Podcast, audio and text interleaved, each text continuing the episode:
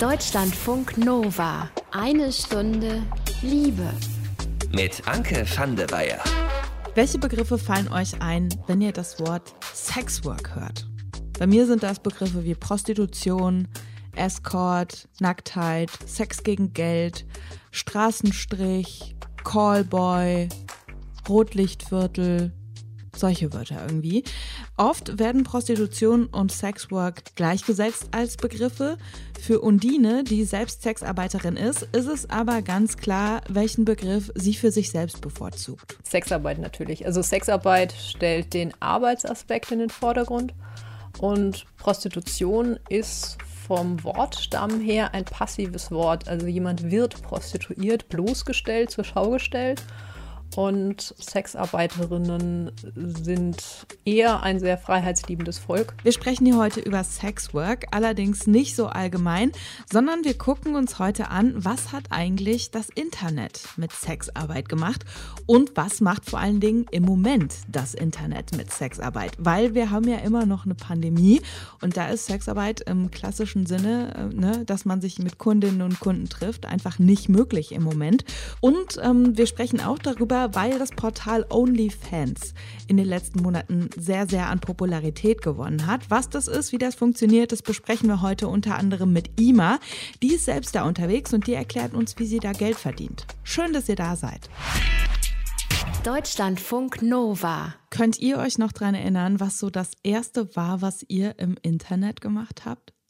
Bei mir war das auf jeden Fall Chatten. Also wir hatten da so ein Chatforum im Prinzip, wo sich Leute aus den umliegenden Dörfern miteinander vernetzt haben und hat man im Prinzip dann mit den Leuten gesprochen, wo man sich in der Schule vielleicht nicht so richtig getraut hat, die anzuquatschen. So ein ganz anderes großes Ding für mich war aber auch im Netz, sich mit Leuten über Musik auszutauschen.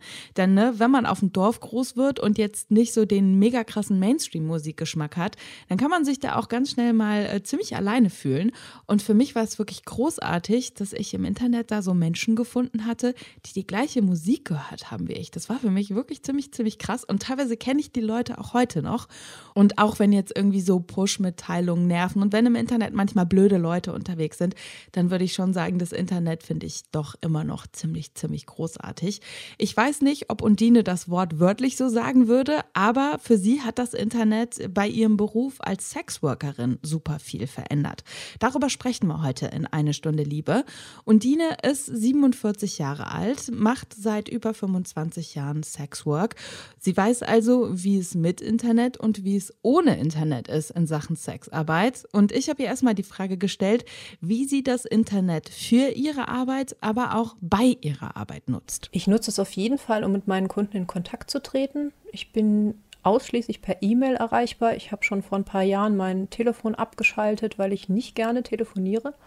Vor allem, weil ich einfach mir gerne überlege, was ich antworten möchte und mir auch gerne ausführliche E-Mails durchlese, in denen sich Menschen offenbaren und mir ihre Fantasien schildern. Und ähm, am Telefon müsste ich dann die ganze Zeit parat sein, wenn jemand sich mit mir unterhalten will. Und eine Mail kann ich mir durchlesen, wann immer mir das gerade gut passt und dann auch in Ruhe antworten und mir die Zeit nehmen. Und ähm, daher verwende ich zur Kommunikation mit meinen Gästen ausschließlich äh, digitale Methoden und natürlich auch für meinen ganzen Werbeauftritt. Ich habe eine Homepage mit sehr, sehr viel Text, ein Blog, was jetzt bis 2010 Postings hat, dass sich Menschen durchlesen können und dann schon sehr viel über mich und mein Arbeitsstil erfahren können und schauen können, ob das passt. Das ist ein ganz fantastisches Screening-Tool.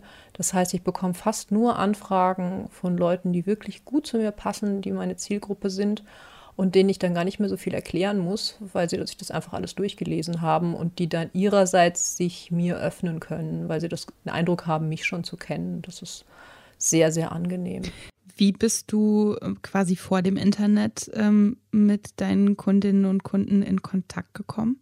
Die ersten Jahre war ich als Stripperin tätig, wobei ich da auch schon mit dem einen oder anderen Gast mehr gemacht habe, als mich nur auszuziehen.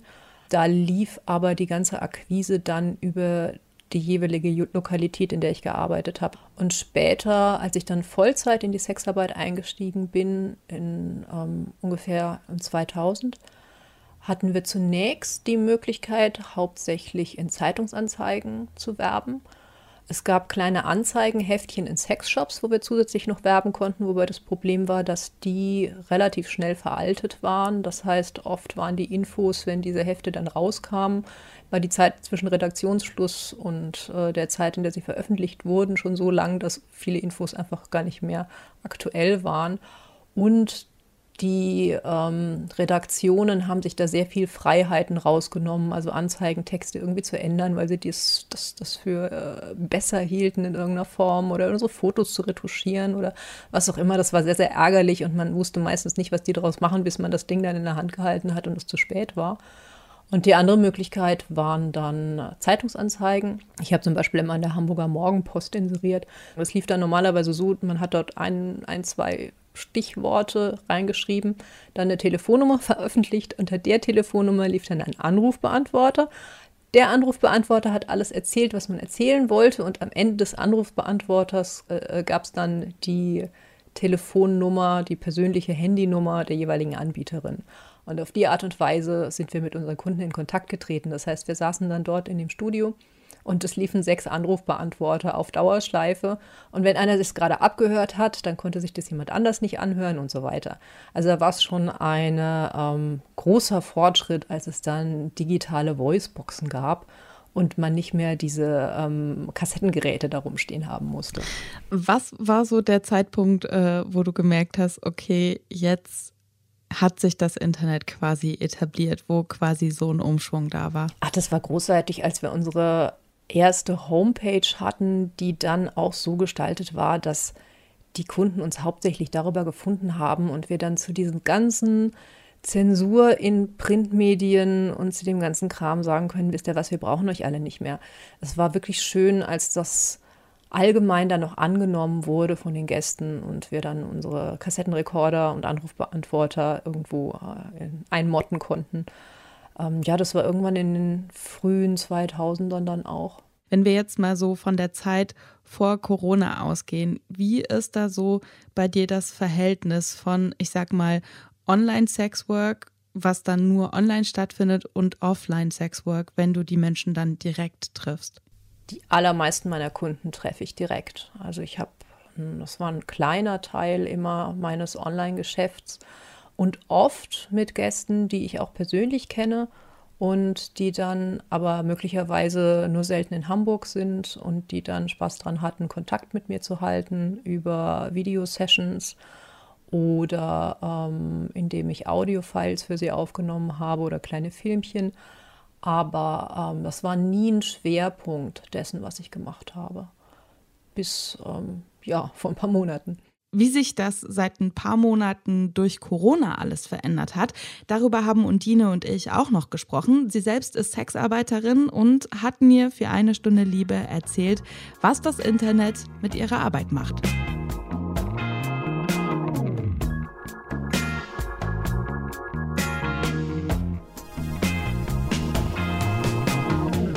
Vielleicht habt ihr auch schon mal von dem sozialen Netzwerk OnlyFans gehört. Das gibt es schon seit 2016, wird aber so vor allen Dingen in den letzten Monaten auch bei uns immer populärer. Ich bin mir ehrlich gesagt nicht so sicher, ob der Hype dadurch kommt, dass sich da immer mehr Menschen anmelden oder dass darüber immer mehr berichtet wird. Ist für die heutige Folge aber ehrlich gesagt auch so ein bisschen egal. Im Prinzip funktioniert das wie jedes andere soziale Netzwerk im Internet auch. Also man hat eine Timeline, da kann man Sachen reinposten, Fotos, Videos oder einfach nur Text, was man halt ne, in einem sozialen Netzwerk so macht. Das Ding bei OnlyFans ist aber, wenn man den Content von anderen Menschen sehen will, dann muss man die erstmal abonnieren und zwar gegen Geld. Vorher sieht man nur so ein kleines Vorschaubild von denen. Und die Kohle, die man für diese Abos ausgeben muss, die variiert teilweise wirklich ziemlich stark. Manche Leute kann man schon für 5 Dollar im Monat abonnieren. Bei manchen kostet es aber auch 15 Dollar oder sogar 50 Dollar. Jetzt ist natürlich die Frage, warum sollte man dafür Geld ausgeben? Kommt da wahrscheinlich langsam schon selbst drauf. Da gibt es exklusive Inhalte. Und jetzt sind bei OnlyFans zwar auch Fitnessbloggerinnen und Blogger unterwegs und so, aber exklusive Inhalte heißt da halt oft pornografische Inhalte. Ich habe eben schon gesagt, das Ganze wird auch bei uns immer populärer und es gibt auch in Deutschland Leute, die davon leben können. Eine davon ist Ima Luisa. Die ist 22, seit Anfang des Jahres bei OnlyFans unterwegs und ich habe mit ihr erstmal darüber gesprochen, was sie da überhaupt macht. Ich zeige bei OnlyFans erotische Bilder von mir. Ich zeige mich äh, teilweise nackt, teilweise in Unterwäsche und so, wie ich es angemessen finde oder so, wo ich Lust habe drauf. Und per, Direktnachrichten oder per Privatnachrichten kann man dann nochmal so pornografischeren Content quasi haben. Also, dass man mich sieht, wie ich einen Blowjob gebe oder wie ich es mir selber mache. Also mehr in diese, ja, Pornografie-Richtung und genau. Wonach ähm, entscheidest du, was für dich angemessen ist oder wie du gerade gesagt hast, wonach du dich so fühlst? Ich mache das eigentlich immer nur nach dem Bauchgefühl. Also wenn mir jemand sympathisch ist und der mich ganz normal fragt, ähm, hey, könntest du mir vielleicht so und so ein Bild machen und so und so ein Video, dann mache ich das gerne, wenn ich mich halt gut damit fühle. Aber wenn ich merke, jemand ist schon respektlos und äh, sieht mich irgendwie als minderwertig an, dann mache ich dem auch kein Bild nur in Unterwäsche. Also das ist einfach nur nach Bauchgefühl und nach Lust und Laune, wozu man eben bei anderen Drehs jetzt zum Beispiel keine Möglichkeit hätte. Wann hast du gemerkt, dass das ein Business für dich ist? Also, dass das wirklich eine Sache ist, mit der du deinen Lebensunterhalt bestreiten kannst? Ich habe eigentlich nie die Intention gehabt, wirklich damit Geld zu verdienen und ich habe das auch gar nicht so als Business gesehen, sondern einfach nur als etwas, was mir halt Spaß macht ne? und dass es dann auch noch dazu Geld gibt, äh, das war eigentlich eher ein Zufall, ein glücklicher. Und es wäre auch für mich nie in Frage gekommen, äh, in die klassische Pornobranche zu gehen oder so. Warum das nicht? Einfach weil es da noch so veraltete Strukturen gibt, Geschlechterordnungen. Frauen werden äh, teilweise extrem erniedrigt dargestellt oder hauptsächlich erniedrigt dargestellt und das ist einfach was, wo ich mich gar nicht drin gesehen habe. Ich möchte ja genau das Gegenteil bewirken und äh, selbstbestimmt äh, mich zeigen und nicht so gezeigt werden, wie es irgendein Mann zum Beispiel von mir will. Jetzt wirbt OnlyFans ja damit, dass die ein soziales Netzwerk sind. Wie viel ähm, merkst du von diesem sozialen Netzwerk so in der Form, wie du da unterwegs bist? Also ist das wirklich ein Austausch, den du hast mit den Leuten, die dir folgen, oder ist es eher so, du postest Content und da gibt es dann irgendwie so mal einen kleinen Kommentar oder ein Like oder so? Also ich merke das auf jeden Fall, weil ich täglich extrem viele Nachrichten bekomme und dann auch versuche, alle zu beantworten. Es klappt nicht immer, aber ich versuche schon so gut es geht, dann auch diesen Austausch ähm, ja zu haben und mit den Leuten in Kontakt zu treten.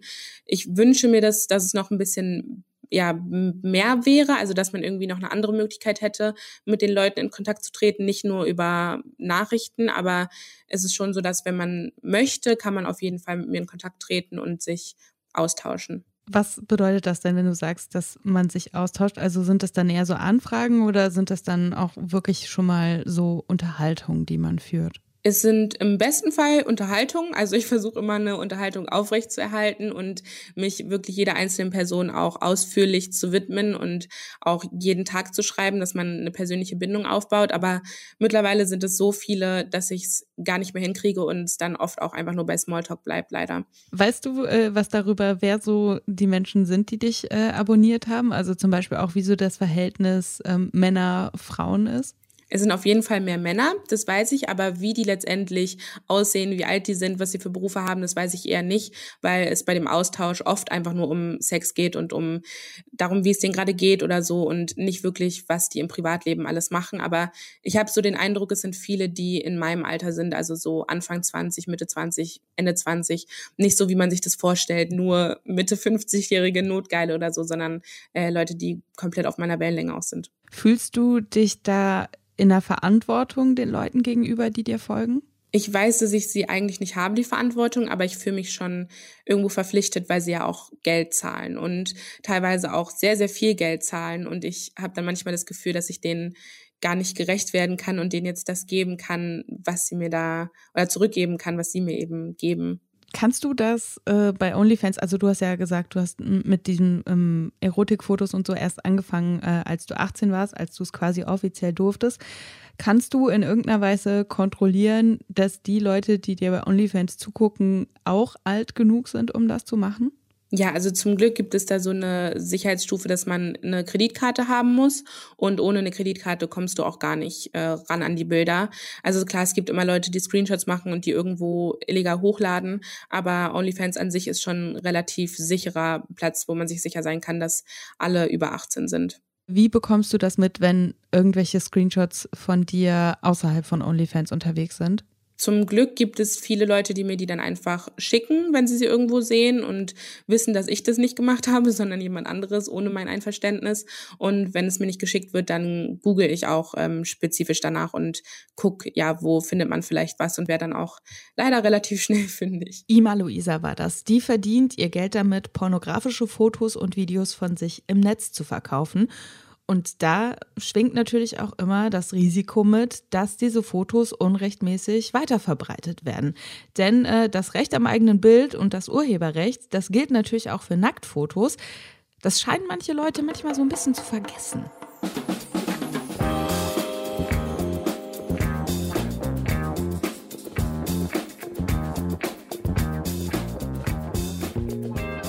Habt ihr schon Ima hier gehört. Und äh, wenn man sich so die Social-Media-Kanäle von ihr anguckt, dann äh, sieht man auf den ersten Blick auf jeden Fall erstmal sehr, sehr viel Pink. Sie hat pinke Extensions in den Haaren, sie hat sehr viele pinke Klamotten, manchmal hat sie auch pinke Fingernägel. Ihre Einrichtung ist teilweise pink, also das ist schon alles sehr, sehr einheitlich. Ich will schon fast sagen, äh, sehr, sehr kuratiert, was sie da im Netz so von sich zeigt. Mir ist Ima das erste Mal bei Twitter aufgefallen, weil immer mehr Leute aus meiner Bubble ihre Tweets gefaved haben.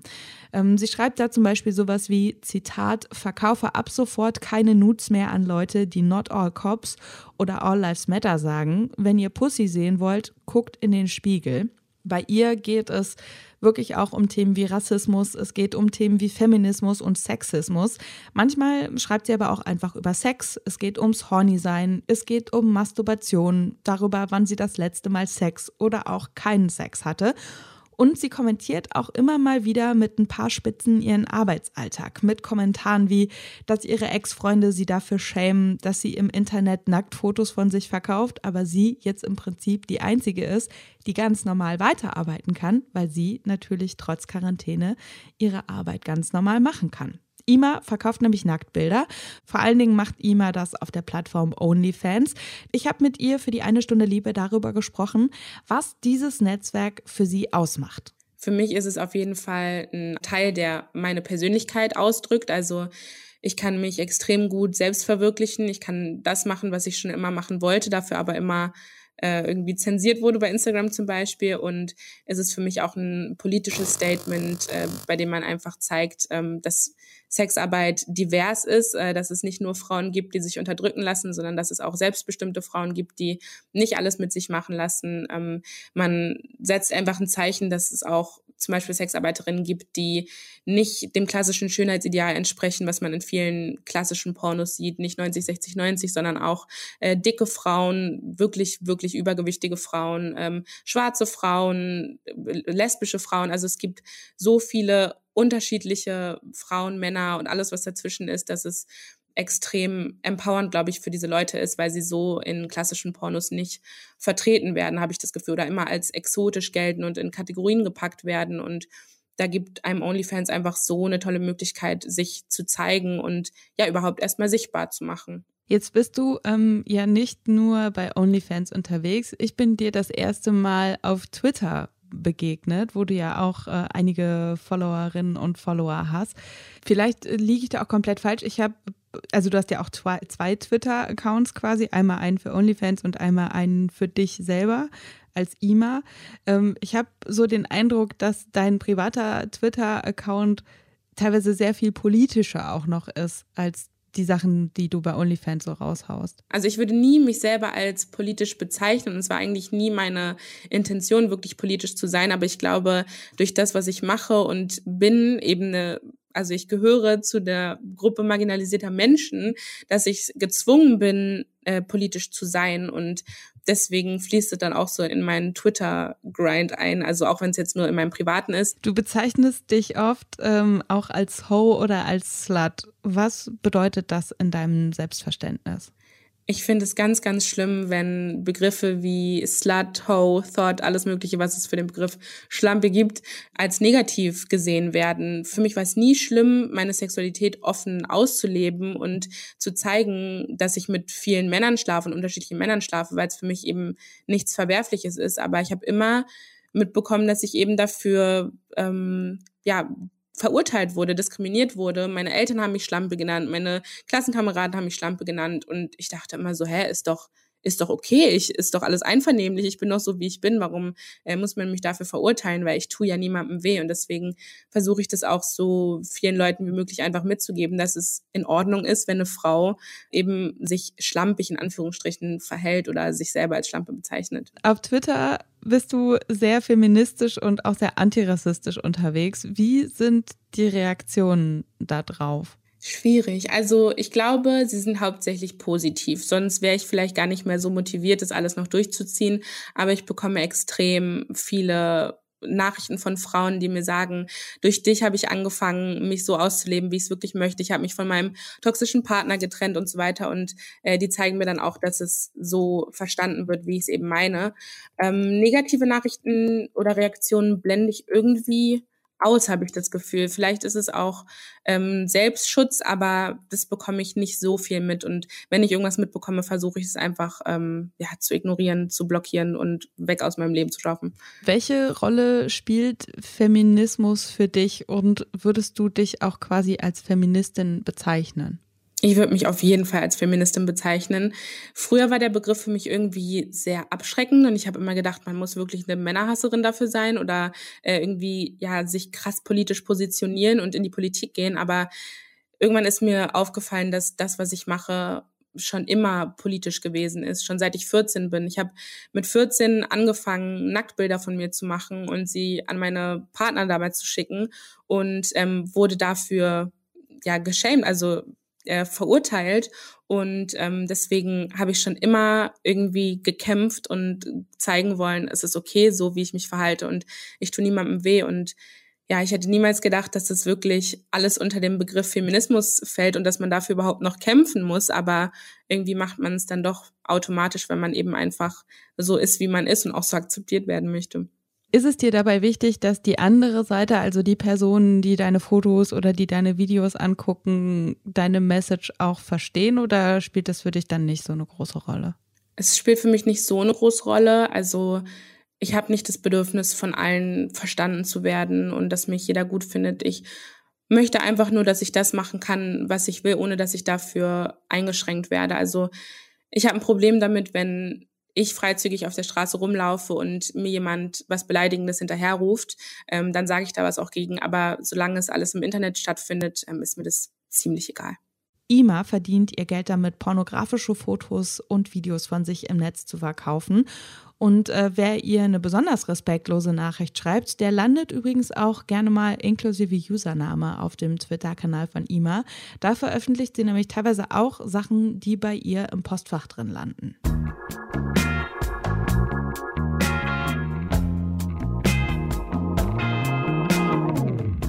Einige von euch saßen in den letzten Monaten wahrscheinlich deutlich mehr im Homeoffice als früher. Und für mich heißt Homeoffice ehrlich gesagt auch, ich war in den letzten vier Monaten vielleicht so dreimal geschminkt oder so. Und ne, wenn wir ehrlich sind, bei diesen Videocalls, die man dann hat, statt dass man Leute trifft, da kommt es ja dann ehrlich gesagt auch nicht so super krass drauf an, wie man aussieht. Vor allen Dingen, weil einen halt untenrum irgendwie keiner sieht. Und da sieht halt auch keiner, wenn man einfach mal eine Jogginghose oder sowas Gemütliches anhat. Ich finde es auch ehrlich gesagt total okay. Ich finde auch nicht, dass das mit fehlendem Respekt irgendwas zu tun hat oder so. Ich hatte für die eine Stunde lieber auch einen Videocall mit Undine. Die ist Sexworkerin, das macht sie seit über 25 Jahren. Und ähm, als ich mit ihr dann dieses Videotelefonat hatte, da dachte ich mir ehrlich gesagt im ersten Moment so, wow, Ich hätte mich vielleicht auch mal so zumindest ein kleines bisschen zurecht machen können, weil Undine, die hat wirklich irgendwie so eine richtig krasse Ausstrahlung. Ich kann das gar nicht so richtig erklären. Die ist so ganz klar, ganz straight und ist irgendwie so richtig classy. Und sie saß dann da mit gemachten Haaren, mit schöner Tapete im Hintergrund. Und ich saß halt in meinem Arbeitszimmer, hatte eine Yoga-Leggings an und dachte so, ja, Anke, mhm alles klar. Eben haben wir schon darüber gesprochen, dass das Internet für Undine so ein total großer Schritt in Sachen Unabhängigkeit war. Also, weil sie ne, wirklich dadurch fast alles selbst bestimmen konnte. Wir haben äh, auch noch darüber gesprochen, wie bei ihr so der Anteil ist von Leuten, die sie ausschließlich online und die sie online und offline trifft und wie sich das durch die letzten paar Monate Corona alles bei ihr so ein bisschen verändert hat. Größtenteils sind das wirklich ähm, persönliche Treffen ähm, oder Menschen, mit denen ich beides mache, auf beidem Wege. Ähm, dass ich jetzt Leute kennenlerne, die mich nur online kennenlernen, das nimmt jetzt gerade zu natürlich. Und die Chance, die wir natürlich im Moment haben, dass sich alles so sehr vernetzt ist, dass ich jetzt nicht mehr lokal gebunden bin und die Leute eben nicht nach Hamburg kommen müssen, um mich zu treffen, sondern ich habe jetzt vereinfachte Möglichkeiten, dadurch, dass auch sich jetzt alle Leute mit diesen Videokonferenzsoftwares auskennen, dass äh, ich Leute im ja, weltweit erreichen kann, nicht mehr nur im deutschsprachigen Raum. Ich mache also auch Sessions auf Englisch und habe dort meinen Kundenkreis sehr erweitern können. Stellst du ähm, eine unterschiedliche Kommunikation fest äh, im Netz versus wenn die Leute quasi im echten Leben vor dir stehen? Ich glaube, das ist bei mir nicht so sehr der Fall, weil ich trotzdem noch eher als jemand wahrgenommen werde, den man auch treffen kann.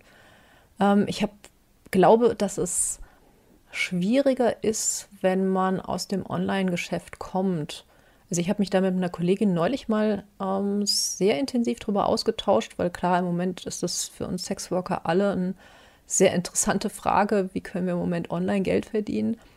Und ähm, die hatte mir eben erzählt, dass die Leute, die zu ihr kommen, eben auch oder oft mit irgendwelchen Fantasien kommen, die real gar nicht umsetzbar wären, sondern da geht es rein um Kopfkino. Und ähm, ich stelle mir das schwierig vor, wenn ich jemanden online treffe, der dann solche Fantasiegeschichten mit mir gemeinsam spinnt, wo man aber diese realistische Ebene nicht hat. Und wenn einen dann so jemand besucht und man muss aber dann eine realistische Ebene etablieren, weil man kann sich ja nicht nur in diesen Fantasien versteigen, sondern muss, da muss man natürlich auch reale Grenzen abklären, dann stelle ich mir es recht schwierig vor, ähm, das vernünftig zu kommunizieren ich ähm, habe das eigentlich sehr gerne, wenn ich mit meinen Gästen oder wenn ich mit Leuten zu tun habe, die Realität und Fantasie auseinanderhalten können. Ähm, und oft bei reinen Online-Gästen scheint das nicht unbedingt der Fall zu sein. Aber ich scheine momentan nach wie vor die Leute ähm, anzusprechen, für die das passt. Und das finde ich sehr angenehm. Du hast ähm, jetzt sehr, sehr viele positive Sachen ähm, darüber gesagt, wie dir das Internet bei deiner Arbeit auch hilft und wie das dir im Moment auch tatsächlich noch mehr hilft als sonst. Würdest du sagen, dass das Internet allen Sparten beim Sexwork nutzt oder gibt es auch Menschen, die davon im Prinzip gar nichts haben? Ich glaube, das hängt sehr davon ab, wie man Werbung macht. Aber ich weiß eigentlich von vielen Kolleginnen, dass das für sie positiv ist. Also so ein, Beispiel ist zum, also ich wohne hier auch direkt am Straßenstrich in Hamburg, in der Nähe vom Bahnhof und kenne viele Kolleginnen, die dort auf der Straße arbeiten. Also im, es ist eigentlich Sperrbezirk, ähm, es ist trotzdem ein Rotlichtviertel und es wird auch einfach trotzdem dort gearbeitet, schon traditionell seit Ewigkeiten. Und ähm, viele von den Kolleginnen, die an der Straße stehen, haben zum Beispiel noch irgendwo ein Profil als Escort für Haus- und Hotelbesuche. Und das ist was, was man, also ich nenne das Wort Hierarchy, also eine Hurenhierarchie, die oft konstruiert wird von außen, das so an zwei ganz unterschiedlichen Enden ist. So das eine sind die Escorts und die lassen sich zum Essen ausführen und äh, gehen dann hinterher in ein teures Hotel und die andere stehen halt an der Straße. Aber tatsächlich hat das beides sehr viel miteinander zu tun, weil man nämlich für beide Arten der Arbeit keine eigenen Räumlichkeiten braucht, keine festen Arbeitszeiten und im Prinzip mit dem Kunden irgendwo in seine Location geht, sei das jetzt hier in ein Stundenhotel oder dann eben in, in ein anderes Hotel, wo man dann halt hinbestellt wird. Und insofern ist das, glaube ich, für uns alle auch eine Möglichkeit der Unabhängigkeit. Ich würde sagen, eins der Dinge, die nach wie vor ein bisschen anstrengend sind, ist teilweise die Marktmacht der Anzeigenportale. Es gibt ja je, jeweils regional unterschiedlich Anzeigenportale, um die man fast nicht rumkommt, wenn man nicht eine eigene Fanbase hat oder ein sehr gutes Google-Ranking und eine gute eigene Homepage. Das haben ja noch nicht alle Kolleginnen. Und die nehmen manchmal wirklich unverschämte Preise für ihre Dienstleistungen. Und ähm, mich auch davon unabhängig zu machen, fand ich auch sehr wichtig. Aber auch das braucht Zeit und ähm, Ressourcen. Also eine eigene Homepage. Ich habe mir meine selber geschrieben, aber es kann auch nicht jeder Webseiten programmieren. Und ähm, deswegen ist das natürlich auch eine Investition, die nicht alle Kolleginnen machen. Also ich würde sagen, es nützt manchen mehr als anderen, aber ich wüsste jetzt kaum etwas, bei dem nicht zumindest die Möglichkeit besteht, davon zu profitieren. Und Dine war das, Sexworkerin und sehr, sehr froh, dass es das Internet gibt. Sie sagt nämlich, das schafft eigentlich für alle Menschen in der Sexarbeit die Möglichkeit, unabhängig oder zumindest unabhängiger zu sein.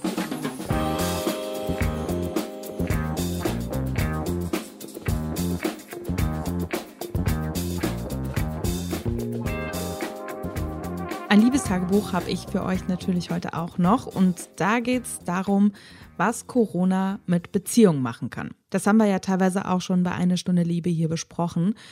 Wenn man in einer Beziehung ist, die vorher sehr, sehr unabhängig war, wo man sehr, sehr viele Freiräume hatte, dann kann die Tatsache, dass man sich jetzt ganz anders organisieren muss, dass man vielleicht mehr aufeinander klebt, auch echt für sehr, sehr viel Stress sorgen. So geht es auch Clara die ist kurz vor Corona überhaupt erst offiziell mit ihrem Freund zusammengekommen, also so, dass sie das Beziehung genannt haben. Aber in den letzten Wochen, da hat das bei ihr einen ziemlichen Knacks alles bekommen, was sie mit ihrem Freund da hat. Was genau da los war, das erzählt euch Clara jetzt in ihrem Liebestagebuch. Am Anfang war es auch echt schön, weil wir halt doch eher gestresst sind durch unser Studium und dass wir dann plötzlich die ganze Zeit miteinander hatten, war sehr schön auch und plötzlich sehr intensiv, bis es dann dazu kam, dass wir eben zwei Wochen nur in meiner Einzimmerwohnung aufeinander rumgehockt waren und mir das dann irgendwo zu viel wurde, weil ich das Gefühl hatte, nicht wirklich eine Möglichkeit zu haben, mich zurückzuziehen. Und dann war es halt so, dass er ziemlich plötzlich dann doch den Abstand gesucht hatte, weil ihn es auch verletzt hatte, als ich gemeint habe, ob er nicht doch mal ein paar Tage irgendwie bei sich wohnen möchte und dass ich ein bisschen meinen Raum habe. Und ich denke, da hat es angefangen, dass es so sehr plötzlich die ganze rosarote Brille doch eher weg war, weil anstatt dann irgendwie ab und zu halt bei mir zu übernachten, war er fast die ganze Zeit bei sich. Und er hat sich räumlich distanziert und auch emotional. Ich hatte halt das Gefühl, dass selbst wenn wir dann Zeit miteinander verbracht hatten, er mit dem Kopf bei so vielen anderen Sachen war, dass es nicht nur aus den Augen, aus dem Sinn war, sondern dass auch wenn ich so gefühlt neben ihm war, dass er trotzdem nicht ganz bei mir war das war einfach in einem Ausmaß, wo ich so dachte, dass so die, die Basics an Zuneigung und Aufmerksamkeit, für die man ja auch mit jemandem zusammen ist, dass die einfach nicht da waren. Ich habe eben gemerkt, okay, es wird also zumindest für mich immer toxischer oder schmerzvoller. Und ich weiß es von, von anderen Beziehungen, dass ich irgendwie schon häufig in so einem Muster war oder auch ich habe halt super viele Geschwister und auch wenn es dann um Aufmerksamkeit oder so von den Eltern ging, dann musste man halt immer darum kämpfen, so und die Aufmerksamkeit wirklich auf sich ziehen. Und da dachte ich mir dann auch so, hey, wenn ich in einer Beziehung bin, dann will ich da nicht auch noch drum kämpfen müssen. So. Und wir hatten uns halt das Wochenende nicht gesehen und dann hatten wir Sonntagabend telefoniert und ich habe gemeint, sehen wir uns denn Montag? Und er so, ja, und er hat viel zu tun und bababa. Und dann dachte ich auch so, ja, wow, toll. Dienstag dann? Und wir wohnen halt gerade mal 10, 15 Minuten auseinander, wo ich echt so dachte, ja gut, wenn du dir die Zeit nicht nehmen willst, dann halt nicht, was mich auch nochmal bestärkt hatte. Und dann am Dienstag war es so, dass ich irgendwie um, um 12.30 Uhr los musste, wohin. Und ich war dann so um 11.30 Uhr oder so bei ihm. Und auch die Begrüßung war irgendwie weird, weil wir beide auch wieder gemerkt haben, ah, okay, da ist gerade einfach eine Distanz da. Und da hat er eher über sich geredet und bla bla bla. Und ich saß so daneben und dachte so, oh. Und dann habe ich halt auch so ein bisschen, weil natürlich der Gedanke mich auch unruhig gemacht hat und irgendwie umtriebig. Und dann hat er irgendwann auch so gemeint, hey, du siehst gerade auch so nachdenklich aus und komm, was ist denn los? Und habe ich halt nur so auf ihn und mich gedeutet und war so, naja, also, hm. Und habe dann so gemeint, ja, ich glaube einfach nicht, dass es sinnvoll ist, jetzt weiterzumachen, weil, ja, okay, du sagst, du hast mich lieb, aber hast du mich denn wirklich lieb und sowas?